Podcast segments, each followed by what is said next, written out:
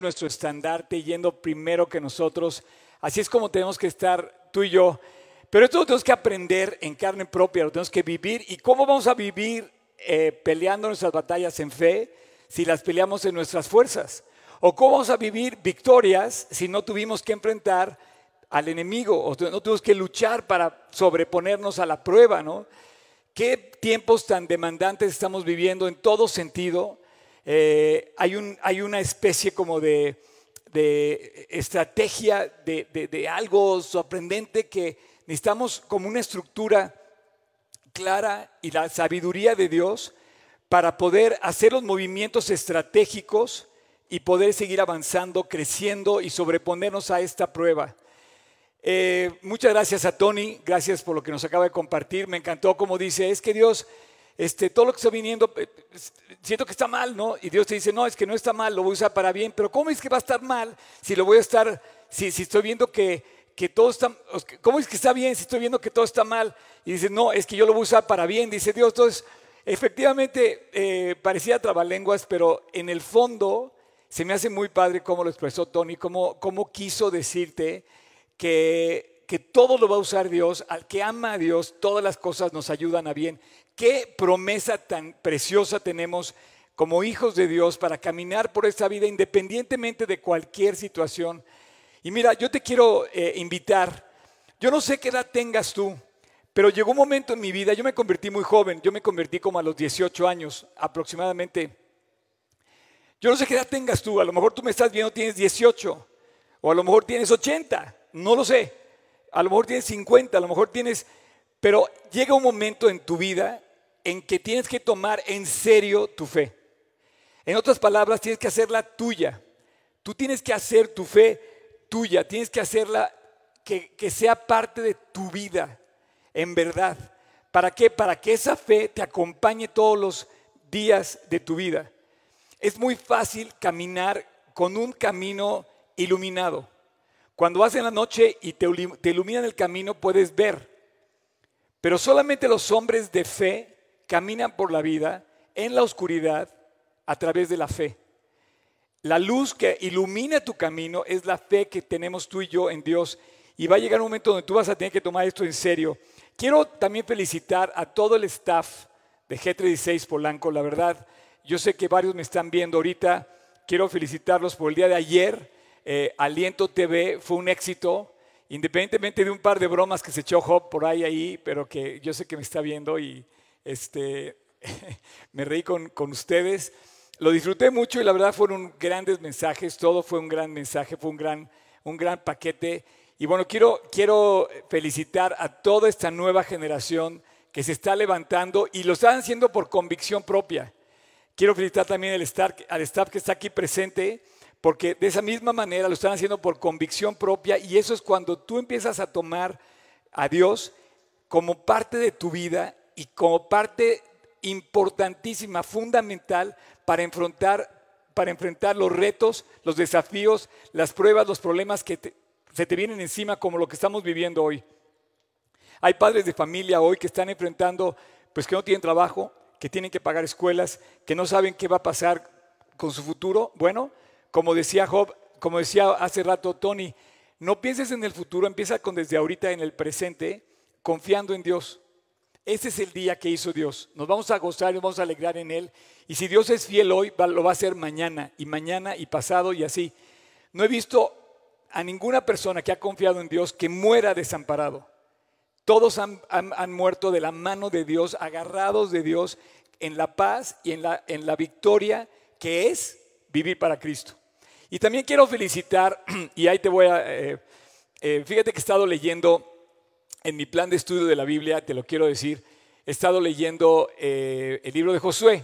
Hoy, hoy lo terminé de leer, el libro de Josué, el capítulo 24. El libro de Josué es el final, llega al final de la vida de este hombre extraordinario, fuerte, pero más que nada fuerte físicamente, era un hombre de fe tremendo, termina eh, en unas condiciones muy especiales, porque prácticamente pareciera que lo dejan solo, que sigue eh, alentando a un grupo de personas, que es el pueblo de Israel, que pareciera que reniegan contra Dios, cualquier parecido con la realidad es mera coincidencia, pero él tomó muchos pasos de fe y se atrevió a avanzar en momentos decisivos de su vida. Quiero decirte que nuestra iglesia está en un momento decisivo de su vida. Y quiero que me ayudes a orar por esto. Porque, no, no, o sea, no, no que vamos a, no, no, no. G36 Polanco, estamos tomando una serie de decisiones con respecto del lugar. Tú sabes en dónde nos encontramos, tú sabes las condiciones en las que estamos viviendo y es un reto también como iglesia, como lugar, mantenerlo. El próximo domingo 7 de junio vamos a lanzar nuestra propuesta de que eh, estamos justamente, qué sigue ahora para nosotros. Y quiero felicitar a todo el, todo el staff de Spread the Word. Quiero felicitar especialmente a Isabel Ojeda por la labor que ha hecho también en este lanzamiento y a, bueno, todos los están participando en este nuevo proyecto. Eh, lo vamos a presentar, si Dios quiera, el próximo, el próximo domingo. Pienso yo que Dios nos va a permitir crecer y seguir creciendo, pero es un momento de fe, es un momento de reto, es un momento como cuando Josué con la bendición de Dios desde el monte Nebo, o perdón, desde las faldas del monte Nebo, desde el otro lado de Moab, cuando cruza el Jordán, cuando ve de lejos a Jericó, Dios le dijo, ahora tú vas a pasar y vas a cruzar con el pueblo y vas a conquistar la tierra. Estoy en ese momento, estamos en ese momento donde tenemos que pasar el Jordán, tomar la tierra prometida y avanzar al plan de Dios. Y la gracia de Dios se va a, se va a manifestar suficiente para cada momento de prueba. Y eso es lo que quiero yo alentarte el día de hoy. Yo le puse a este mensaje el día de hoy, grande la prueba, también es la, gracia. Tan grande sea el problema que estás viviendo o estamos viviendo, quiero decirte que Dios va a mandar en esa proporción su gracia para sostenernos, cualquiera que sea la situación por la que estemos pasando. Quiero decirte que cuando ellos cruzan el Jordán, justamente el primer día en donde y ellos ya reciben el fruto de la tierra. Si te vas, eh, Josué 5, eh, déjame leerte este pasaje. Josué 5, versículo 12. El maná, que era la gracia de Dios para sobreponerse en el desierto, la provisión de la comida de Dios para pasar por el desierto, dice, el maná cesó el día siguiente desde que comenzaron a comer del fruto de la tierra y los hijos de Israel nunca más comieron maná. La gracia los acompañó para comer con el maná que era pan del cielo. Imagínate la, gracia, el tamaño de la gracia que fue Dios bajó del cielo. Y hoy vamos a hablar de eso. El cielo se abre para aquellas personas que confían en Dios. Dios dejó una maravillosa puerta abierta de acceso al cielo para ti y para mí. ¿Sabes cuándo la abrió? La abrió, la Biblia dice que la abrió Dios en varios momentos de nuestra vida. En especial, cuando volteamos en la historia, el cielo se vio abierto en ciertos momentos específicos. Uno de ellos fue en el bautizo de Cristo. Cuando dice que surge, se, se, bautiza ahí delante de Juan el Bautista, sale de las aguas del Jordán, levanta las manos al cielo y se oye una voz y el cielo abierto que dice, este es mi Hijo amado en el que tengo complacencia. Somos más bendecidos tú y yo de que el cielo se abrió a partir de la llegada de Cristo a esta tierra que los mismos que vivieron esa escena en ese momento. Ellos vieron el cielo abierto, pero tú y yo lo tenemos abierto ya, con la disposición de Dios para escuchar tu oración, para acudir a Él, para ver de Dios la bendición. ¿Quieres ver a Dios? búscalo. ¿Quieres ver el cielo abierto? Lluvias de bendición van a bajar en tu vida. Yo no quiero decirte que no va a haber problemas. Es más, te voy a decir, hoy vamos a hablar de que Dios habló del cielo, hoy vamos a hablar de la soledad. Quiero decirte una cosa. Yo no sé tú te sientas solo. A ver, ¿te sientes solo? ¿Te sientes triste? ¿Te sientes desamparado? ¿Te sientes abandonado o abandonada? Yo no sé tú te sientas solo. Te pregunto. Porque la promesa de Dios a todo aquel que vuelve a nacer es que dice, nunca más estarás solo. Yo voy a estar consigo, siempre te ayudaré. Cuando pases por el valle de sombra de muerte, yo voy a estar contigo, dice Dios. Entonces, ¿por qué nos sentimos solos? Bueno, porque Dios dijo que no nos iba a dejar solos, pero lo que no dijo fue, no te vas a sentir solo. Va a haber muchos momentos de la vida donde tú y yo nos vamos a sentir solos, pero eso no quiere decir que estemos solos. Dios nos dejó muy claro en la Biblia que su presencia nos va a acompañar y que ese es lo que tú invitas a Cristo. Tú invitas su presencia a tu vida. La semana pasada hablábamos del tabernáculo, cómo Dios quiso que su presencia morara en medio del pueblo. Bueno, esta es la realidad de la vida de un creyente, que su presencia, la presencia del Dios Todopoderoso esté en tu corazón en cualquier momento de tu vida. Mientras dure la tribulación, mientras dure la prueba, mientras dure el problema, mientras dure la dificultad, también durará la gracia. Y en esa misma proporción, Dios va a enviar su provisión.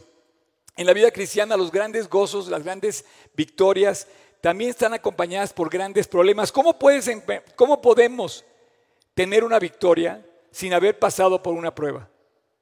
Tenemos que pasar por un problema, entre comillas, un reto, un desafío, para poder obtener una victoria y una respuesta. Tenemos que pasar por una dificultad. Y a mí me encanta, y te digo una cosa, me encanta el lugar donde Oscar Sotres, en este momento, junto con pues, su grupo de iglesia, ¿verdad? Estamos pasando. Dios nos tiene a prueba. Y me encanta porque cuando venga la respuesta, va a decir Dios, no dependió de ti, Oscar, dependió del Dios Todopoderoso, de quien tú dependes. Porque podíamos pensar que la victoria la obtuvimos nosotros, que los hábiles, que los poderosos, que los fuertes, que los capaces somos nosotros. Y quiero recordarte hoy que no lo somos. Así es que todas las, todas las promesas de Dios son una realidad, pero se van a cumplir en un plan de bien, como decía Tony, en las personas que confían en Él, sea cual sea lo que tú pienses de la prueba.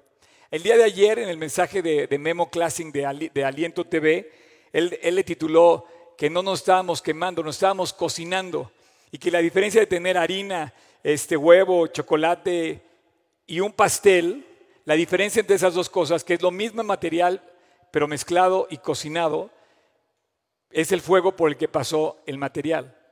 Tuvo que pasar por un horno de fuego para que esos ingredientes se convirtieran en un pastel. Y tuviste que, tú que pasar y yo tenemos que pasar por este horno de fuego temporal para poder tener la respuesta de Dios que viene en este momento a nuestras vidas. Recuerda que mientras dure la tribulación, también va a durar la gracia. Entonces, si tú tienes ahorita un problema, cualquiera que sea, puedes estar triste, a lo mejor alguna persona está enferma, pídele a Dios la razón por la que estás pasando por esto. Busca a Dios. Eh, refúgiate bajo la sombra de sus alas. Siempre la gracia siempre la provisión de Dios va a estar a la altura, a la proporción de la emergencia que estamos pasando. Quiero leer junto contigo el capítulo 17 de Primera de Reyes, para que veas esta, esta hermosa, esta hermosa eh, eh, mujer que pasa por, el, por, su tiempo de prueba, la, famosa viuda de Serepta, de Sidón. Sidón estaba, está en la tierra de los fenicios, ahí en el norte de Israel, en el norte de la Galilea.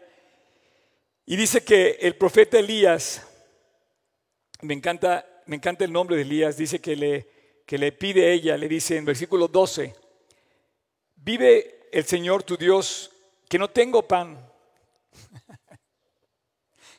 Cualquier parecido entre ella y tú y yo, no tengo el pan, solamente tengo un puñado de harina en la tinaja y un poco de aceite en la vasija, y ahora recogía dos leños para entrar, prepararlo para mí y para mi hijo, para que lo comamos y nos dejemos morir. Elías le dijo, no tengas temor, ve, haz como has dicho, pero hazme a mí primero de ello una pequeña torta cocida debajo de la ceniza y tráemela. Y después harás para ti y para tu hijo estaba pidiendo que le diera, que le estaba prácticamente diciendo el profeta, atrévete a creer, atrévete a creer en Dios, atrévete a poner primero a Dios, atrévete a buscarlo primero.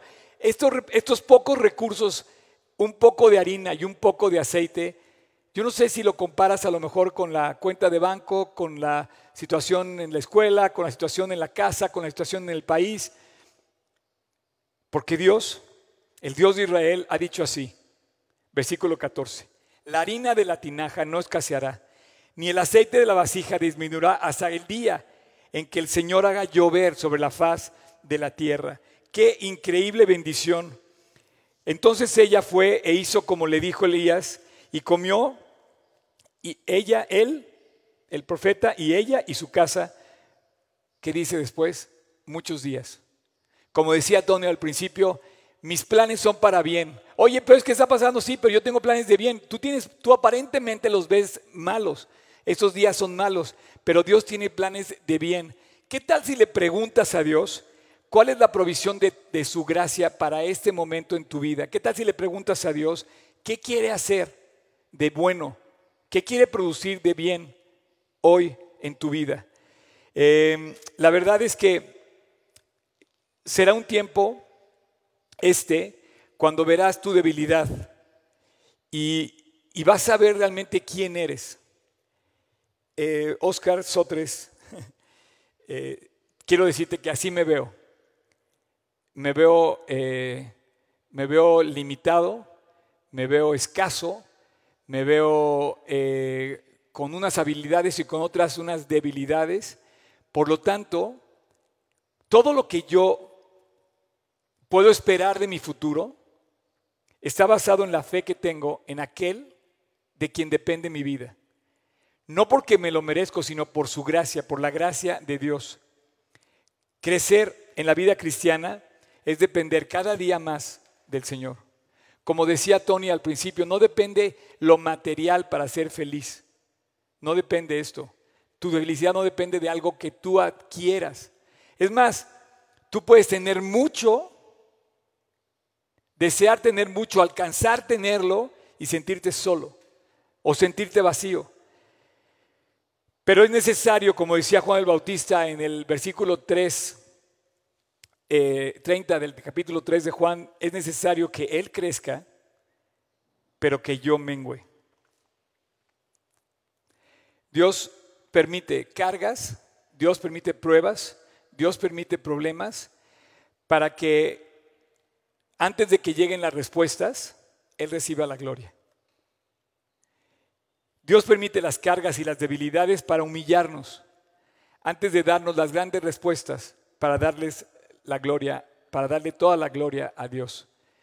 La vida de José, un hombre que me sorprende también, él jamás imaginó que a través de todos los problemas que Dios estaba trayendo a su vida, estaba preparando a un gran hombre que iba a brillar encima de toda la nación de Israel, en toda la nación más poderosa de aquel entonces de Egipto y hoy, hasta el día de hoy, encima de nosotros mismos. Dios permite grandes golpes en tu vida para tirar tu orgullo. Dios permite grandes golpes para tirar nuestra carne. Inclusive, te voy a decir algo, inclusive vamos a poder sufrir traiciones. Vamos a poder sufrir calumnias, críticas. Y qué precioso es saber que Dios conoce tu corazón y a lo mejor eso te puede deprimir o eso te puede entristecer. Pero en ese, en ese tipo de traiciones y calumnias, Dios va a dar la gracia.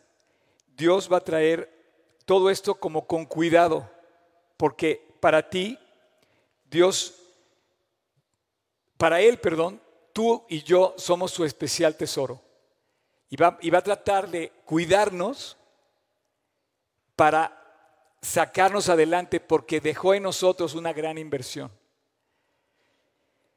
Ah. No olvides esto, grábalo, de alguna manera grábalo en tu, en tu, en tu ser. Dios no se equivoca. Dios está permitiendo todo esto que nos está rodeando con un plan, con un propósito. Dios cambió tus planes. Dios alteró tus planes y los míos, pero no cambió los de Él. Su plan de amor hacia los seres humanos sigue siendo el mismo y quizás más ahora que está haciendo reaccionar y buscar a la gente hacia, hacerlo voltear hacia Él. El hombre de Dios siempre tendrá victoria en las tribulaciones porque ha aprendido a caminar por fe. Cualquier persona puede, por un, puede caminar por un camino alumbrado, pero solo los hombres de Dios pueden, aprender a seguir caminando en un camino oscuro por fe. Cualquiera puede caminar sin ver cuando todo está iluminado, cuando todo está bien, cuando todo está claro en el camino. Pero solo los hombres de Dios, a través de la gracia de Dios, van a caminar sin ver, pero por fe. ¿Cómo crees que cruzó Josué el Jordán días antes de conquistar Jericó? ¿Cómo crees? Por fe. Dios detuvo las aguas del Jordán y toda la nación de Israel cruzó el Jordán como, como a través de la tierra seca. Y bueno, está la promesa de Dios de no dejarte solo, sí, y, Él la va a cumplir. No quiere decir que no te sientas solo. Te puedes estar sintiendo solo, pero eso no quiere decir que estés solo. Así es que echa mano de la vida eterna, echa mano de Cristo en cualquier condición en la que te encuentres. Y déjame decirte que la soledad no siempre será difícil. Déjame decirte que la soledad quizá sea una bendición. Es más, esté disfrazada de, como decíamos al principio, de este que parece malo, pero, pero realmente es bueno. Hay muchos momentos en la vida donde Dios trabaja en la soledad en la persona. Cuando estás solo, crece tu carácter. Cuando estás solo, entras a un silencio reverente, especial, una quietud, como la quietud en el desierto cuando, cuando fue Elías y que estaba en el murmullo en esa quietud, en esa reverencia, en esa soledad, Dios empieza a mostrarte su carácter. Y te abrazas de Dios y lo puedes sentir y lo puedes palpar. Y de repente te das cuenta que la soledad finalmente no existe. Porque para todo aquel hombre o mujer que le ha entregado su vida, Dios está ahí para acompañarlo y sus promesas son de que no te va a dejar solo.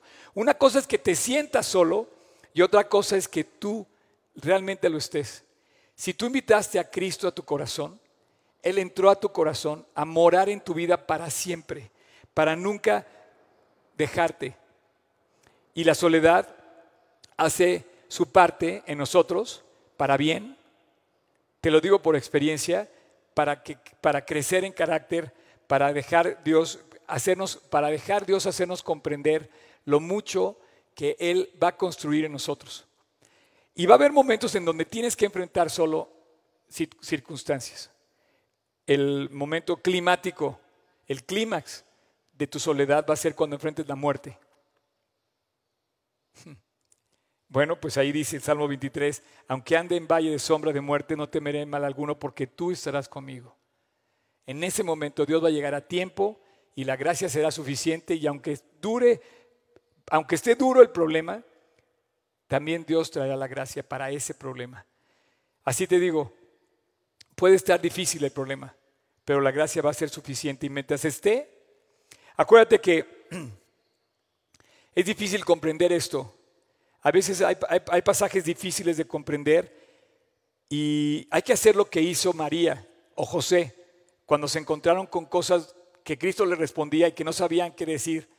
Tú puedes juzgar muy fácil mis palabras, lo bueno que mis palabras están, están basadas en lo que dice la Biblia, estamos estudiando la Biblia. Y yo me puedo equivocar inclusive, pero la Biblia no. Y entonces tú puedes hacer lo que hizo María y José, ir a su soledad y decir, pero María guardaba todas estas cosas en su corazón. Si tú lees, por ejemplo, el capítulo 2 de Lucas, cuando sucede que llegaron al templo, estaban buscando a Jesús, se les pierde y de repente María desesperada y José desesperados pasaron un par de días buscando a Jesús. En el capítulo 2, versículo al final del capítulo 49, 48, cuando le vieron, se sorprendieron él y su madre, le dijo, hijo, ¿por qué nos has hecho esto? He aquí, tu padre y yo te buscábamos con angustia. Y Jesús le contesta, ¿por qué me buscabais? ¿No sabías que en los negocios de mi padre me es necesario estar? Mas ellos no entendieron sus palabras que les habló. Y descendió con ellos y volvió a Nazaret y estaba sujeto a ellos y su madre guardaba todas estas cosas en su corazón. En tu corazón puedes guardar muchas cosas hoy delante de Dios para pedirle a Dios por gracia, para para vivir el tiempo que estamos pasando. Dios no está cometiendo un error. En este momento lo que estamos viviendo eh, no se le escapó de las manos a Dios. No lo tomó por sorpresa. Es más, puede usar todo esto para bien. Tú y yo somos joyas de Dios. ¿Sabes lo que es una joya? Mira, te voy a poner esta imagen de un diamante, un brillante. Eh, esta, esta joya, esta joya es una joya muy particular. Y para mí, Dios eh, nos compara con esos diamantes. Somos sus joyas. El proceso es todo un estudio, es toda una ciencia. Detrás de lo que hay, detrás de lo que tú estás viendo, de esta piedra preciosa, hay, hay tantas enseñanzas fabulosas, el brillo, el tamaño, la pureza, la dureza, lo inquebrantable, la, la, belleza. Dicen, dice, hay quienes dicen que los diamantes son la luz de Dios, de una manera poética, diciendo, más bien yo creo que eso lo usan como para venderlos. Pero es una joya eh, eh, muy hermosa. Y Dios nos compara a ti y a mí con diamantes. Pero si te fijas, la mayor de las veces los diamantes los tienen que contrastar con fondos oscuros, con fondos negros. El negro es una ausencia de color total. Y a lo mejor en este momento en tu vida y en la mía hay una ausencia de brillo, de color o de algo, y es cuando más va a brillar la luz que Dios va a producir en ti y en mí. Dios tiene una tremenda inversión hecha en ti y en mí como joyas de Él. Y te aseguro que las compró a gran precio. Dios pagó un gran precio por hacerte a ti y a mí un diamante. Un diamante de fe, un diamante de confianza en Dios, en Él.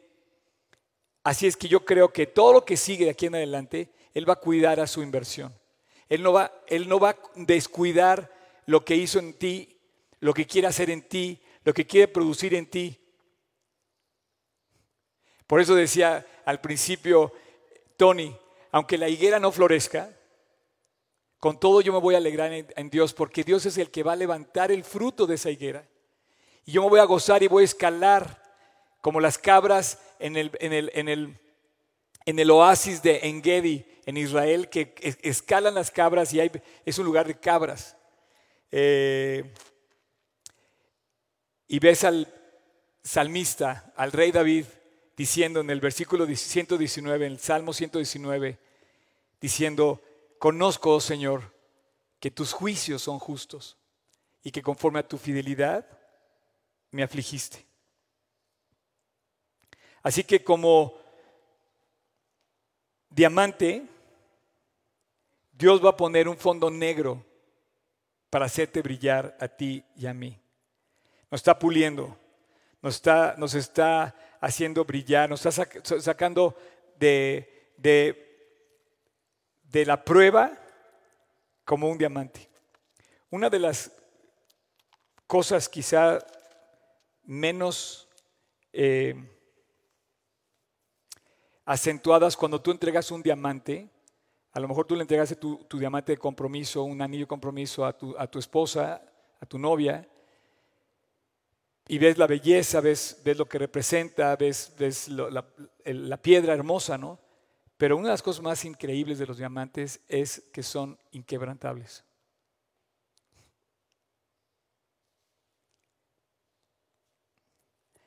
Así son los hombres de fe. Así son las mujeres de fe, inquebrantables.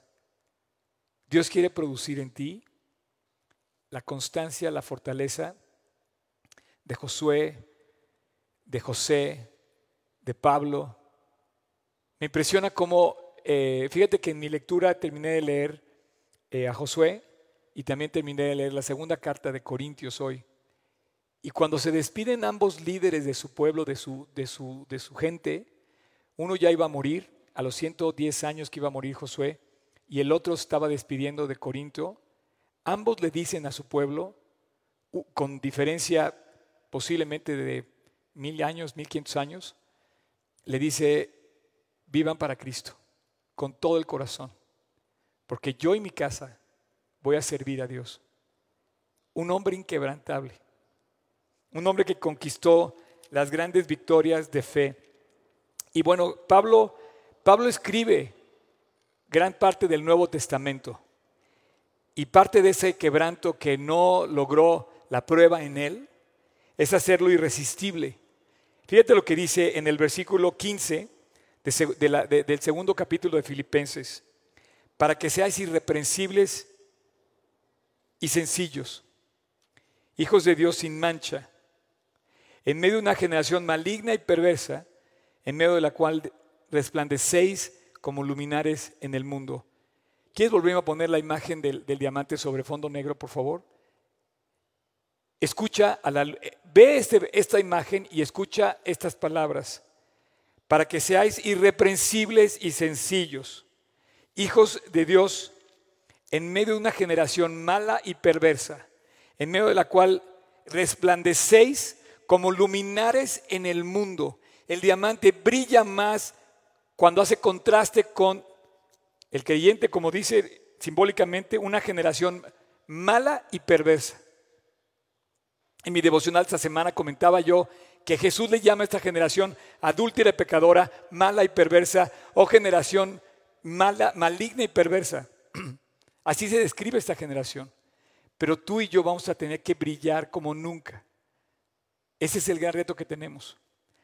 Y continúa diciendo, versículo 16, asidos de la palabra de vida, para que en el día de Cristo yo pueda gloriarme de que no he corrido en vano ni en vano he trabajado. Asidos de este libro. Déjame decirte una cosa, si tú crees que vas a pasar por la prueba leyendo galletas de la fortuna, de la comida china, estás completamente perdido o perdida. Tú tienes que hacerte de la palabra de Dios para asirte de la palabra de vida.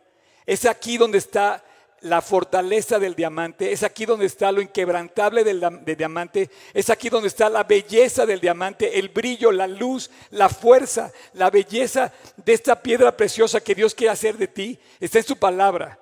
No pienses por ninguna manera que no vas a llorar si tú lees o esperas que a través de las galletas de la fortuna chinas, ¿verdad? Aparezca una frase que te va a servir para toda la vida. No, señor, no, señora. Tienes que ir a la Biblia. Y tienes que hacerlo, dice, asirlo, hacerlo tuyo. Chavo, papá, mamá, grande, chico, tienes tú y yo que asirnos de la palabra de vida. No pienses que Dios va a hacer de ti un diamante jugando con la palabra, leyéndola durmiéndote, leyéndola sin disciplina, leyéndola sin profundizar, leyéndola sin meditarla y memorizarla, pero leyéndola sin obedecerla. Te reto a que este tiempo de prueba vayas a la Biblia, lo primero que le reclames a Dios, así como, como Caleb y Josué le, le reclamaron su tierra, dile, Señor, aquí me dijiste que no vas a dejar solo. Te reto que le reclames tu territorio. Te reto que tú le digas a Dios, Dios, tú me estás diciendo en tu palabra que nunca me vas a dejar. Dios, dame esa tierra, dame esa provisión.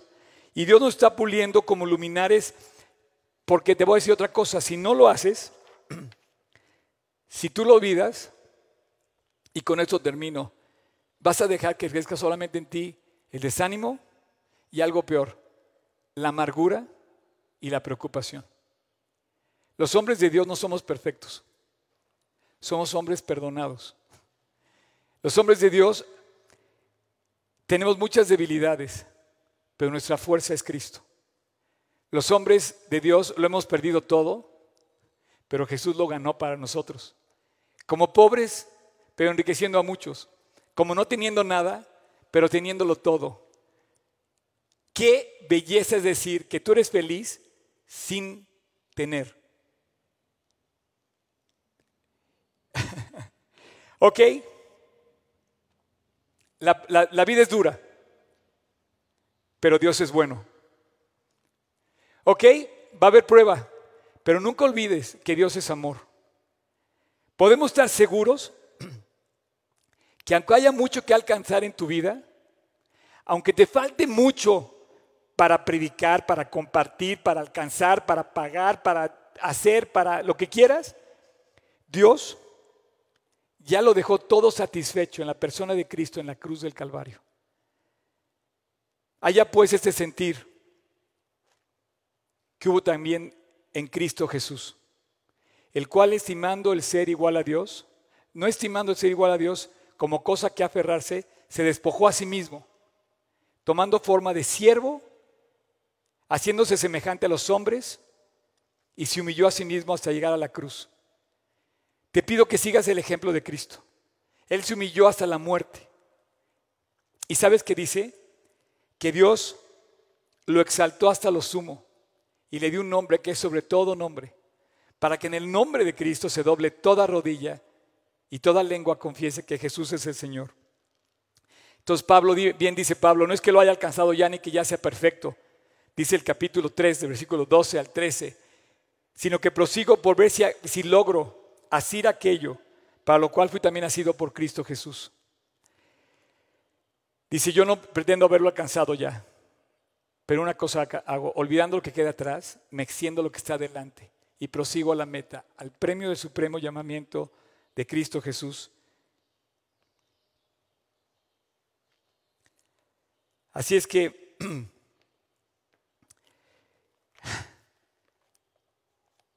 como no vamos a seguir avanzando leyendo galletas de la fortuna, vamos a leer el último versículo en que voy a terminar hoy. Abre tu Biblia, por favor, en Efesios 3, versículo 12.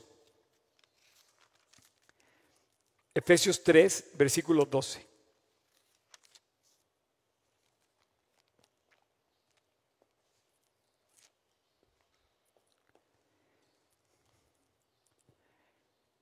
La Biblia dice en este versículo, en quien tenemos seguridad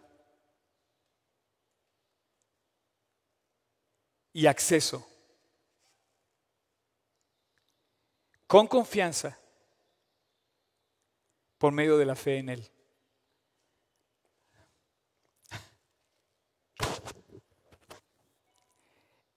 Esto es tener el cielo abierto. Y yo quiero terminar en este momento pidiéndote que te des cuenta de lo que Dios hizo por ti. En Él, solo en Él, porque Él es el Hijo amado de Dios en el quien Él tiene complacencia, tenemos la seguridad, subraya por favor, seguridad, que es lo que no tenemos ahorita en el mundo, y acceso con confianza por medio de la fe. Dios dejó el cielo abierto para que tú y yo pudiéramos acudir a Dios. Hoy Él te está llamando a la puerta de tu corazón. Hoy quiere confirmar que Él more en tu corazón. No hay templo, hoy están todos cerrados. El templo hoy se demuestra, como nunca en, en la historia, de que el templo en el que Dios puede vivir es en tu corazón. Solo ahí. Él está llamando a la puerta de tu corazón y te dice, cree. Hay un problema. Tu corazón está negro, negro de pecado. ¿Cómo puedes sacar de lo negro un diamante? Bueno, el juicio que tuvo Dios para juzgar la maldad, toda esa transformación que se lleva para lograr un diamante de lo negro a lo, a lo sublime, lo, llevó Cristo en la cruz del Calvario para morir por tu pecado, para por mí, morir por mi pecado. Quiero terminar con una oración en la que yo te, yo te invito a que le pidas a Dios con todo el corazón, con toda confianza, con toda seguridad y con todo acceso al cielo, que te perdone, que te limpie y que te salve. Él murió, Él fue sepultado, pero esa no fue la noticia que tumbó a Jerusalén. Cuando Jesús murió, todos corrieron la noticia como, como trending topic, murió. Pero la noticia que, le, que revolucionó la historia fue cuando se volvió el trending topic desde aquel entonces hasta ahora, resucitó. Jesús murió, pero resucitó. Jesús fue sepultado, pero al tercer día resucitó y venció a la muerte para darnos vida a ti y a mí. Y desde entonces Él dice, voy a venir para morar contigo y nunca más dejarte solo. Es necesario que me vaya para que yo regrese en la presencia del Espíritu Santo, para que more en tu corazón. Pero es necesario que tú te arrepientas, que hagas cuentas con Él y que le pidas a Dios perdón. Así es que te pido en este momento que hagamos una oración. Y si tú quieres reconciliarte con Dios, pedirle perdón, ahí donde estás, cierra tus ojos. Voy a orar en tu nombre. Y tú repite conmigo esta oración. Señor Jesús, te doy gracias porque hoy me recuerdas que me amas, que tengo un acceso al cielo, que no estoy solo, que puedo buscarte. Y que así como está dura la prueba, también está grande la provisión y la gracia que tú me ofreces. En la cruz tú salvaste mi vida y hoy Dios te pido que entres a mi corazón, que me perdones, que me limpies y que me salves. A partir de hoy te abro la puerta de mi corazón, Jesús. Entra a mi vida, quédate conmigo, limpia mi pecado, cambia mi vida y a partir de hoy sé tú mi Señor y sé tú mi Salvador. Gracias Jesús. En tu precioso nombre te lo pido. Amén.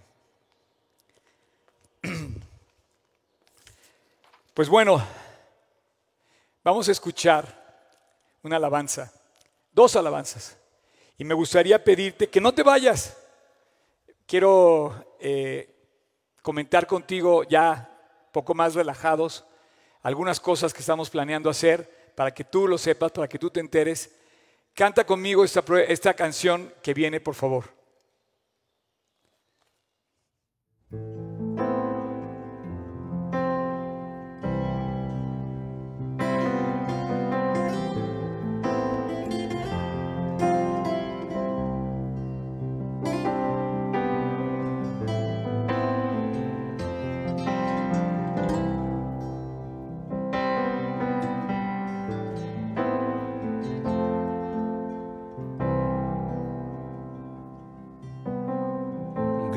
Hay cuando paso por el fuego. Abres camino donde no lo hay. Al recordar lo que has hecho en mí, lo que un día fui, lo que recorrí, sé que a mi lado siempre estás. uno más entre las llamas que estuvo junto a mí, uno más sobre las aguas, que pudo el mar abrir, que en mi interior no queden dudas de cómo libre fui. Hay una cruz que muestra el precio que Jesús pagó por mí. Hay uno más entre las llamas